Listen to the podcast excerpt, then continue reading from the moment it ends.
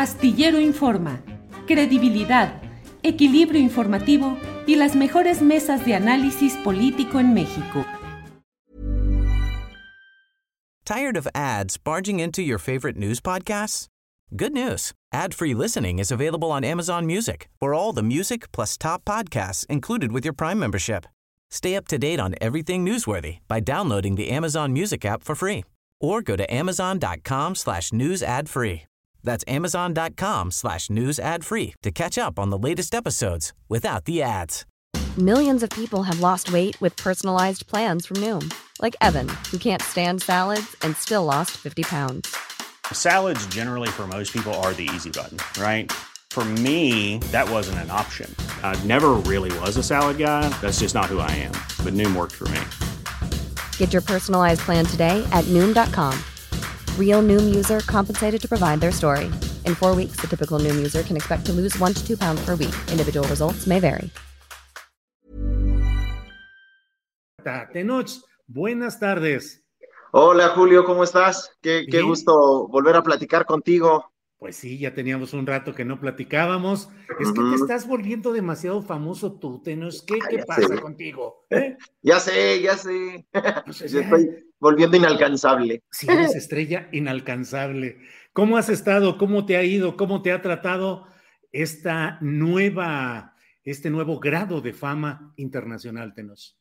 Pues la verdad ha sido bastante amable hasta el momento, todo ha estado muy bien, estoy muy contento, eh, creo que la gente ha recibido muy bien la, la, el anuncio de la película, eh, la peli ya está terminada, nada más están en la fase de postproducción, entonces a ver, a ver cómo, cómo va, pero la verdad estoy muy contento y, y, me siento bien, no sé, muy satisfecho, muy, muy, es un momento muy apacible, de hecho, ahorita estoy con, con mis hijas, con mi mamá que, que, que, vino a visitarnos, entonces estoy, estoy bastante, bastante en paz. Ya está muñequito de esos de Marvel ahí, con Tenoch de superhéroe. Bueno, Exacto. ¿qué onda? Así sí, es, ya está muñequito. Ay, mi hija andaba muy emocionada. Dijo que por fin había un, un Funko, que son estos muñecos cabezones. Ajá. Dijo que, este, que por fin, que ella ya me aceptó como miembro de la fama porque ya hay un Funko con la cara de su papá.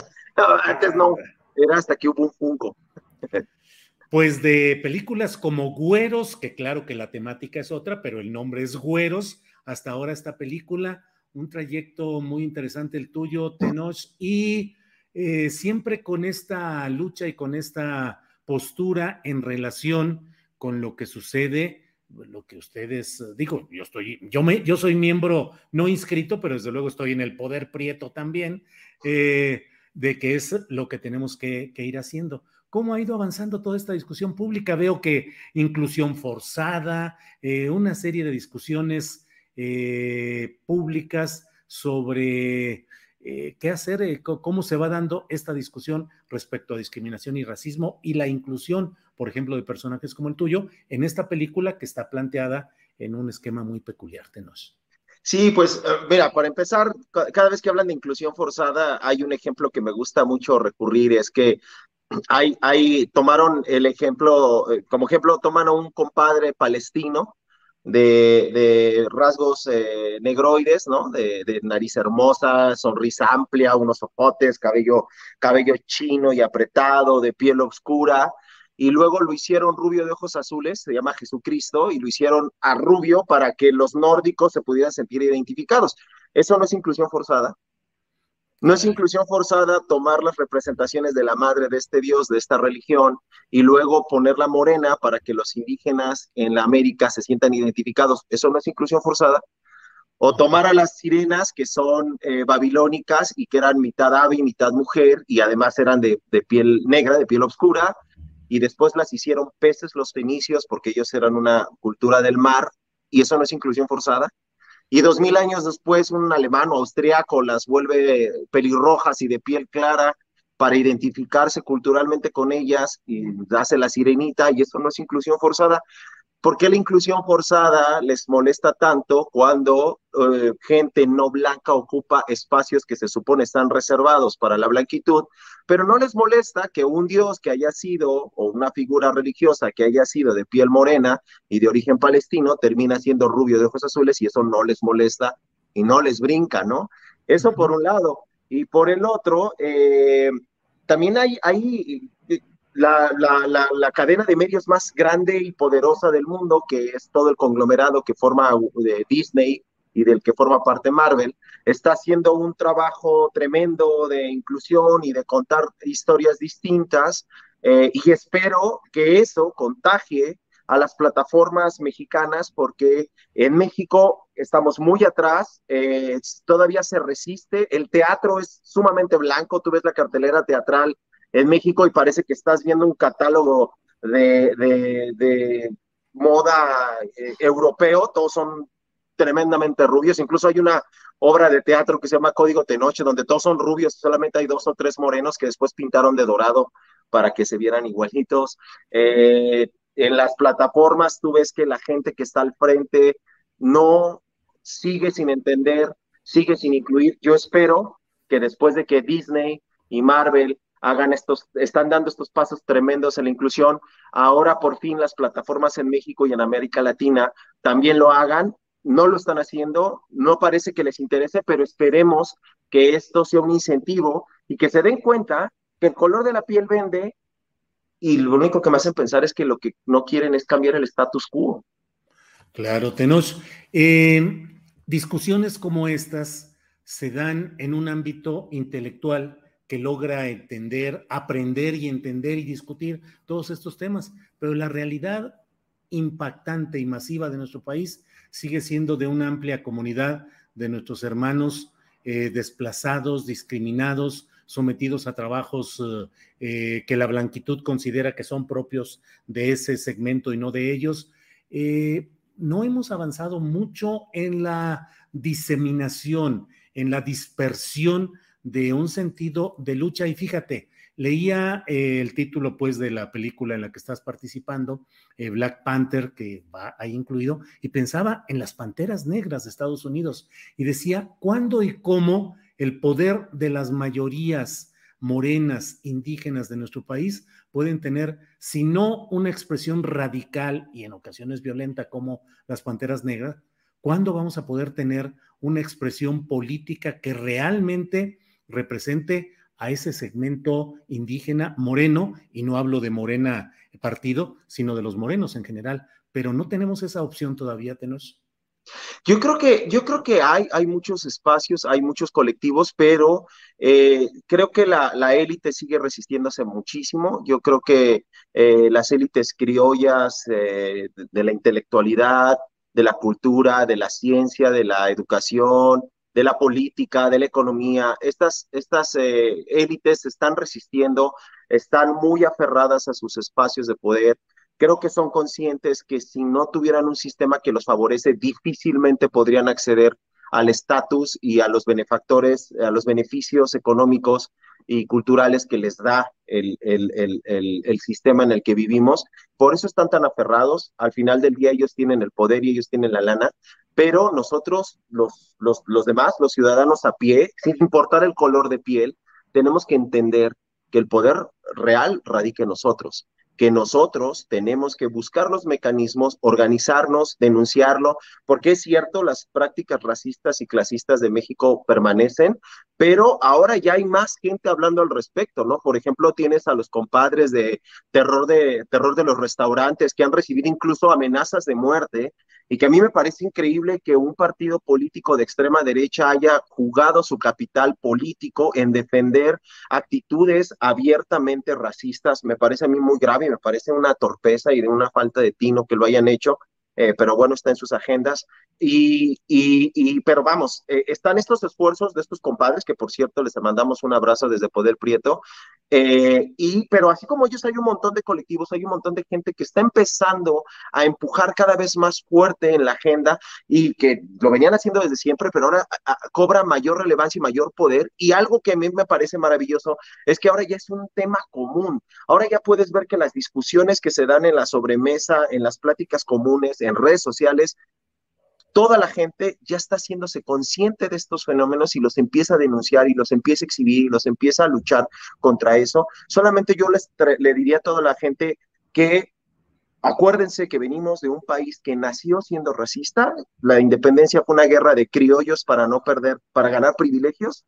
Eh, entonces, es una guerra, es un país racista y todos fuimos educados en el racismo, todos hemos sido racistas, todos tenemos actitudes racistas, machistas, homófobas, eh, clasistas y demás. Entonces, es un trabajo constante, no es malo, tampoco, tampoco uno es el malo del cuento por haber dicho o hecho algo racista, solamente hay que pensarlo, hay que analizarlo y hay que cambiarlo nada más. Si uno después de hablarlo, analizarlo y pensarlo sigue insistiendo, pues entonces sí, da a volar, ¿no? Pero seamos también amorosos y bondadosos con nosotros mismos y vayamos poco a poquito construyendo un país donde verdaderamente ni el color de piel, ni lo que traigamos en medio de las piernas, ni qué tan gorda sea nuestra cartera, sea lo importante y sea una limitación para poder tener una mejor calidad de vida.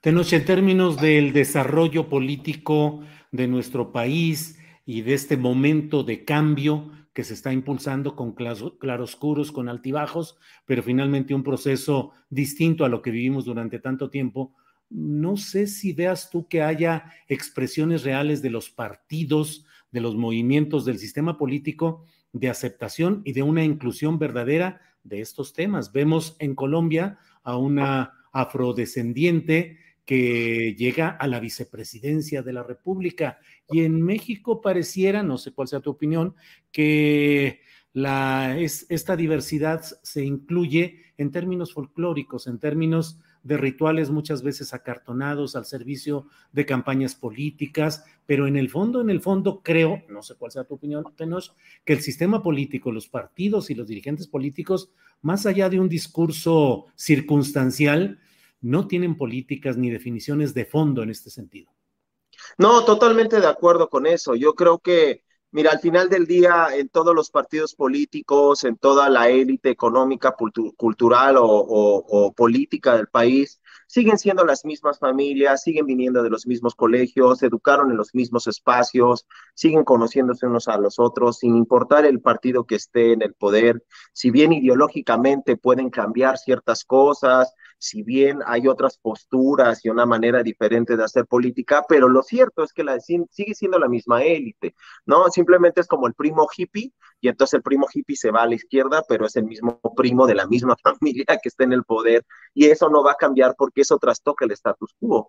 Yo no veo que haya un verdadera, una verdadera política antirracista en este gobierno. No veo que haya una instrumentalización clara y profunda de mecanismos que protejan los derechos de la gente. Sí se habla más del tema, sí hay un cambio, sí, pero no creo que ni sea tan radical ni tan profundo para que podamos hablar de que realmente se está haciendo un combate a este cáncer que es el racismo, que desde mi perspectiva y desde la perspectiva de muchos de los miembros del Poder Prieto y de otros colectivos, es uno de los principales limitantes para el desarrollo nacional, ¿no? O sea, el racismo, el clasismo y el machismo son, creo que este, esta triada maldita son eh, tres de los, eh, de los eh, principales cánceres que impiden que México y sobre todo la gente del país, los habitantes, los simples ciudadanos, podamos tener mejores calidad, una mejor calidad de vida, ¿no? Yo no veo, eh, honestamente, y aún con todas las, aunque mi corazón late a la izquierda, no veo que haya una verdadera política en contra de actitudes discriminatorias y racistas más allá de un tokenismo o que tokenismo es eso, básicamente es agarrar tu muñequito y ponerlo ahí nomás para decir, mira, ya cumplí con la cuota. Eh, no, no en todos los casos, obviamente no todas las personas y no todos los involucrados en este gobierno y en otros gobiernos de otros partidos, de otras entidades federativas o municipios, obviamente no todo mundo, pero en términos generales yo veo que eh, creo que tiene que ver más con la élite yo no creo y yo no veo que esta élite esté dispuesta a soltar y cambiar el modelo que les ha dado estatus y que les ha dado riqueza y que les ha dado una posición cómoda en la vida. Tenoch, ¿qué hace falta en, en el poder prieto en lo general, en la lucha eh, mexicana contra la discriminación? ¿Qué falta? ¿Un Malcolm X o un Martin Luther King cambiando todas las circunstancias? ¿Pero qué necesita? Hey, I'm Ryan Reynolds. Recently, I asked Mint Mobile's legal team if big wireless companies are allowed to raise prices due to inflation. They said yes. And then when I asked if raising prices technically violates those onerous two year contracts, they said, What the f are you talking about, you insane Hollywood ass? So to recap, we're cutting the price of Mint Unlimited from $30 a month to just $15 a month. Give it a try at mintmobile.com slash switch. $45 up front for three months plus taxes and fees. Promo for new customers for limited time. Unlimited more than 40 gigabytes per month. Slows. Full terms at mintmobile.com. Tired of ads barging into your favorite news podcasts? Good news. Ad-free listening is available on Amazon Music for all the music plus top podcasts included with your Prime membership. Stay up to date on everything newsworthy by downloading the Amazon Music app for free or go to amazon.com slash news ad free. That's amazon.com slash news ad free to catch up on the latest episodes without the ads. Híjole, yo, yo sí soy más de, de Malcolm X, pero, pero eh, no creo que que sea, que tengamos que llegar hasta ahí. Ojalá no tengamos que llegar hasta ahí. Eh, espero que no, no, no creo que lleguemos ahí. Afortunadamente mucha gente está tomando conciencia. Creo que el primer paso, eh, bueno, esta lucha tiene 500 años y nosotros solamente somos un eslabón más, ni inventamos nada, ni somos la, la panacea. Pero algo que es cierto es que lo primeritito que hay que hacer para que la gente pueda empezar a cambiar y a conquistarse a sí mismos y a conquistar los espacios que habita, primero que nada, bueno, apropiarse de ellos, es dejar de sentir vergüenza de ser lo que somos primero abrazar lo que somos sin ninguna vergüenza, sin ningún pudor y con orgullo y con alegría celebrar quiénes somos. A partir de ahí empezamos a construir más cosas. Primero es la reconciliación con nosotros y con nuestra historia, pero reconciliarnos con nuestra historia no significa, como dicen los hispanistas, ¿no? Los, los, los iberdrolos, que es este, oh, yo soy español y entonces, no, no, no, no, no, no. Esos güeyes, no. Es, esto es lo que soy y está bien lo que soy. No hay nada malo en mí donde está, lo que está mal son los ojos que me miran, no el cuerpo que habito, para empezar. Y desde ahí empezamos a construir nuevas cosas y empezamos a construir nuevas dinámicas. Entonces, yo creo que como un, uno de los tantos pasos que hay que dar es esto, primero, y después tendremos que empezar a buscar muchos más mecanismos. Nosotros en Poder Prieto estamos abocados en las representaciones porque es donde, donde trabajamos y es, nuestra esfera de influencia es representaciones, pero también hay que estar en la esfera de lo legal, de lo político legal, está la esfera de lo social, cultural, está la esfera de lo educativo, está la esfera de lo histórico, está la esfera de lo que viene siendo también la interseccionalidad, o sea, las luchas hermanas entre feminismo y machismo y racismo, que tendrían que ser la misma, la homofobia también, ¿no? Entonces, son demasiadas esferas, son demasiados ángulos, hay muchos colectivos que se están abocando a diferentes ángulos, nosotros estamos en el tema de las representaciones, que tiene que ver con la percepción que tenemos de nosotros mismos y la percepción que tenemos del otro, de la otra edad, ¿no? Desde ahí nosotros empezamos a estructurar. Este es nuestro campo de batalla, pero hay muchos otros campos de batalla y yo creo que mientras más sigamos adelante, ¿no? Si vayamos más y más y más y busquemos la justicia social y tengamos conciencia de clase, porque también el antirracismo o el feminismo sin conciencia de clase entonces está es, es, simplemente la búsqueda de un nuevo estatus. Y no estamos buscando tomar el estatus y quitárselos a los que ya lo tienen. Lo que queremos es crear nuevas sociedades. Queremos crear otras reglas del juego, ¿no? Hay una frase muy bonita de, que usan los gringos, ¿no? No odies a los jugadores, odia el juego. Y lo que nosotros queremos es cambiar el juego, que juguemos en, otras, en otro espacio, de otra manera. ¿Cuál es tu análisis? Lo leo aquí en el chat, varias personas tocan este punto y te pido que me digas cuál es tu análisis respecto a que una enorme corporación mediática y de comunicación y diversión como es Disney eh, haya incluido, te haya incluido en este proceso y esté tocando ciertos temas de diversidad sexual, en este caso de inclusión, pero ¿a qué se debe? ¿A un asunto de mercado? A un, a un asunto de propuesta creativa, diversificada. ¿Qué hay detrás? Es decir, hay quienes dicen, bueno, ¿y por qué ahora Disney está tocando estos temas? Pues, pues pueden ser los motivos todos, o sea, si hay un, si hay un tema de mercado, claro que hay un tema de mercado y hay un tema de dinero, claro que lo hay. Simplemente hay 40 millones de mexicanos en Estados Unidos y somos la población o son la población que más cine consume en la Unión Americana. Por supuesto que hay un tema económico, sí hay unas motivaciones económicas, pero también hay motivaciones éticas, pero también hay motivaciones morales, pero también hay motivaciones históricas. No tendrían por qué estar peleados unas con las otras. Desde mi perspectiva, evidentemente cada quien tendrá una opinión diferente. ¿Por qué lo están haciendo ahora? No lo sé. ¿Por qué no lo hicieron antes? Tampoco lo sé. Lo cierto es que se está haciendo ahora y que ahora tenemos que tomar la oportunidad y tenemos que hacerlo, porque también eh, si nosotros, vamos, como que se tiene esta idea de que las cosas suceden de manera mágica y que van dándose los cambios sociales de manera orgánica, que me choca esa palabra, pero bueno, la, de manera orgánica y natural, no es cierto. Los cambios sociales se hacen porque la gente los empuja porque hay grupos que empujan, porque hay corporaciones en este caso que se están abriendo. Es por eso, hay un cambio de paradigma, hay un cambio de las reglas del mundo, hay un cambio profundo en todo el mundo. Los polos de poder, los polos económicos, políticos, las narrativas están cambiando. Se está haciendo un revisionismo histórico acerca de todo lo que está, de todo lo que es humano, y eso me parece maravilloso. ¿Cuáles son las motivaciones detrás de esta empresa? Ellos lo saben, a mí me están poniendo un micrófono enfrente, lo voy a utilizar. Estamos haciendo una película que además tiene una representación digna, hermosa y muy respetuosa, no solamente del universo que construyen para mi personaje, sino de todo el universo que está implícito en Wakanda. Vamos a utilizarlo, vamos a utilizar esos medios para hablar de lo que tenemos que hablar. Porque algo que es cierto es, si yo trabajo en medios, por lo menos en medios, si yo trabajo en medios y estoy en la esquina de la calle gritando no me van a escuchar, no va a suceder. Pero si estoy en los medios y llego a la plataforma de mayor visibilidad, de mayor alcance y de mayor potencia mediática del mundo, bueno, mi mensaje llegará mucho más lejos y llegará más claro y, tocará a más personas. Si las motivaciones de ellas son, de ellos son otras, yo no lo sé. Yo no me voy a meter en eso.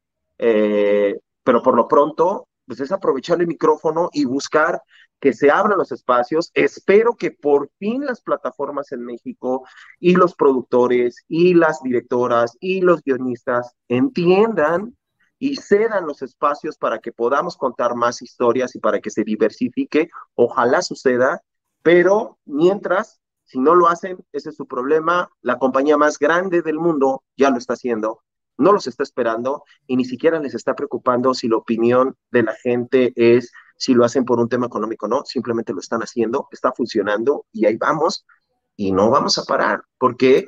Porque esta lucha va a ser articulada, instrumentalizada desde todos los espacios que podamos tener y desde todas las herramientas que estén a nuestro alcance para poder hacerlo y yo me siento muy feliz de estar, eh, de ser parte de esta lucha, de que me hayan considerado mis hermanitos en Poder Prieto y mis hermanitas y hermanitos en todo el país parte de esta lucha. Estoy aquí, voy a hablar, voy a utilizar los espacios y estoy muy agradecido por eso.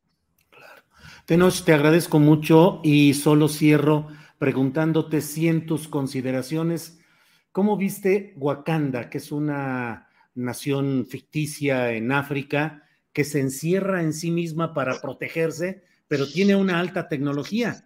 Digo, podría parecer el mundo indígena que se encierra en sí mismo, que cuida, que defiende, pero cuya tecnología, cuyo desarrollo tecnológico fue interrumpido por la dominación eh, y por todo lo que se ha visto históricamente. ¿Qué reflexiones te llevó Wakanda respecto a México? Hay una cosa que se llama tecnofuturismo, eh, y se llama, si mal no recuerdo, afrofuturismo, si mal no recuerdo, que es eh, una, un, como, no sé si llamarlo género de la ciencia ficción, donde se plantea el qué hubiera pasado si. ¿Qué hubiera pasado si eh, primero los musulmanes y después Europa no hubieran interrumpido y, y arrasado con África? ¿Qué hubiera pasado si los europeos no hubieran arrasado con Asia? ¿Qué hubiera pasado si los europeos no hubieran arrasado con las Américas? ¿Qué hubiera pasado? Eh, y en esos qué hubiera pasado, que cae en la ciencia ficción y que además la tecnología de la cinematografía actual nos puede brindar esos, esos eh, mundos, eh, están, están plasmados en estas películas, ¿no? Entonces, el qué hubiera pasado si yo creo creo, y, en esta película lo van a ver, tanto qué hubiera pasado en África como qué hubiera pasado en las Américas, si no hubieran llegado estos compadres, este, o hubieran podido estar en otro, en, una esfera mucho más eh, controlada o más, eh, más de ellos. Eh, creo que esto lo, lo hace, es un ejercicio maravilloso porque nos reconcilia con muchas cosas de nuestra historia, ahí sí nos reconcilia con nuestra historia y además nos permite vislumbrar que no hay nada que nos impida llegar ahí, eh, que están las condiciones dadas siempre que haya voluntad y siempre que haya la manera de ir desarticulando y desmontando todos estos sistemas que oprimen, todos estos sistemas que limitan, todos estos sistemas que mutilan la vida de seres humanos, que asesinan seres humanos, porque a, diferencia de lo que dijo por ahí un famoso opinólogo de ultraderecha y sumamente racista que decía que en México no había racismo, eh, no, sí hay racismo, acaban de quemar a un niño en Querétaro porque es indígena, eh, acaban, eh, asesinan o esterilizan mujeres en el quirófano sin que lo sepan por ser indígenas, eh, meten a la, a la cárcel a gente por su color de piel. Entonces, sí, el racismo sí mata. ¿Qué hubiera pasado? Sí. Y esta, este, este planteamiento y esta manera de abordar la, la ficción me parece hermosa, me parece maravillosa creo que nos ayuda a sanar heridas. Ahí sí nos ayuda a sanar heridas nos ayuda a crear y a pensar mundos diferentes, no sé si mejores, pero sí diferentes. Y si vamos, tenemos, vamos, tenemos esta herramienta ahorita en las manos, vamos a utilizarla. En este caso, Ryan Coogler, el director de la, de la película, las está utilizando, le dieron los juguetes y los está utilizando. Me parece maravilloso. Y pues nada, aquí estamos y, y Huacatepec Forever y nadie nos va a parar. Ya llegamos y no nos vamos a ir de donde estamos. Tenoch, muchas gracias. ¿Cómo se, ya la última hora sí, cómo se ha portado la comunidad artística mexicana contigo con este éxito eh, específico que has tenido en esta película? Pues ha sido, ha sido bastante, por ejemplo, compañeros de Poder Prieto bastante amorosos, algunas personas que me han escrito. En general, la Blanquitud ni siquiera lo mencionó en Twitter, no puso un solo tweet, no puso una felicitación, no puso nada. Los entiendo porque en su narrativa que les contaron desde sus colegios de élite, yo estoy ocupando un espacio que por derecho genético y por derechos raciales pertenece a ellos, no a mí y pues este, este carnalito venido de Huacantepec este, llega y ocupa esos espacios, pues seguramente debe ser muy incómodo y seguramente les debe de desmontar la narrativa que, que, tenían en la cabeza. Pero bueno, no importa. Eh, yo estoy seguro que se van a dar cuenta. Espero que empiecen a entender que hay que abrirnos, empiecen a entender que esta lucha no es contra ellos, que no es contra la gente de piel blanca, es contra el sistema que limita a los prietos. No hay nada de malo que, que, les vaya bien. Lo gacho es que, nos, a, nosotros nos limita y a nosotros nos, coarta la libertad y la posibilidad de tener una mejor vida, ¿no? Entonces, pues nada, eh, pero en el mundo muy bien, eh, en Estados Unidos la recibieron muy bien, en Europa, en toda América Latina, incluso en México la recibieron muy bien, más allá de la República de Twitter, todo, todo, todo fluye de manera maravillosa, la película tuvo el tráiler tuvo 174 millones de descargas en el sitio oficial en, el primer, en los primeros 24 horas, sin contar todos los eh, demás eh, youtuberos o, plataformas que hayan replicado el tráiler. Solamente de manera oficial 174 millones. Es maravilloso, creo que va a ir muy bien. Y pues nada, yo lo único que espero es que allá los morritos que nos estén escuchando, las morritas, los morritos que nos estén escuchando, nada más les diría, morritos, morritas, no hay nada malo en ustedes, lo que está mal son los ojos que los miran. Tenos, muchas gracias. Ya nos desquitamos del rato que teníamos sin platicar. Te agradezco mucho esta entrevista de hoy y sigamos adelante, Tenos. Muchas gracias, Julio. Un abrazo a todo el auditorio y pues nada, váyanse. El 11 de noviembre se estrena eh, Wakanda Forever. Y pues nada, ahí nos, ahí nos vemos en la sala de cine. Si les gusta, recomiéndenla. Si no les gusta, recomiéndensela a la gente que les caiga mal para que la vayan a ver, pero recomiéndenla. Así es. Tenos, muchas gracias, como siempre. Gracias, Julio. Hasta luego. Hasta luego. ¿Tired of ads barging into your favorite news podcasts? Good news. Ad-free listening is available on Amazon Music for all the music plus top podcasts included with your Prime membership. Stay up to date on everything newsworthy by downloading the Amazon Music app for free or go to amazon.com slash news ad free. That's amazon.com slash news ad free to catch up on the latest episodes without the ads. ¿No te encantaría tener 100 dólares extra en tu bolsillo? Haz que un experto bilingüe de TurboTax declare tus impuestos para el 31 de marzo y obtén 100 dólares de vuelta al instante. Porque no importa cuáles hayan sido tus logros del año pasado, TurboTax hace que cuenten. Obtén 100 dólares de vuelta y tus impuestos con 100% de precisión. Solo con Intuit TurboTax. Debes declarar para el 31 de marzo. Crédito solo aplicable al costo de la presentación federal con TurboTax Full Service. Oferta sujeta a cambios o cancelación en cualquier momento. Para que te enteres del próximo noticiero, suscríbete y dale follow en Apple, Spotify, Amazon Music, Google o donde sea que escuches podcast. Te invitamos a visitar nuestra página julioastillero.com.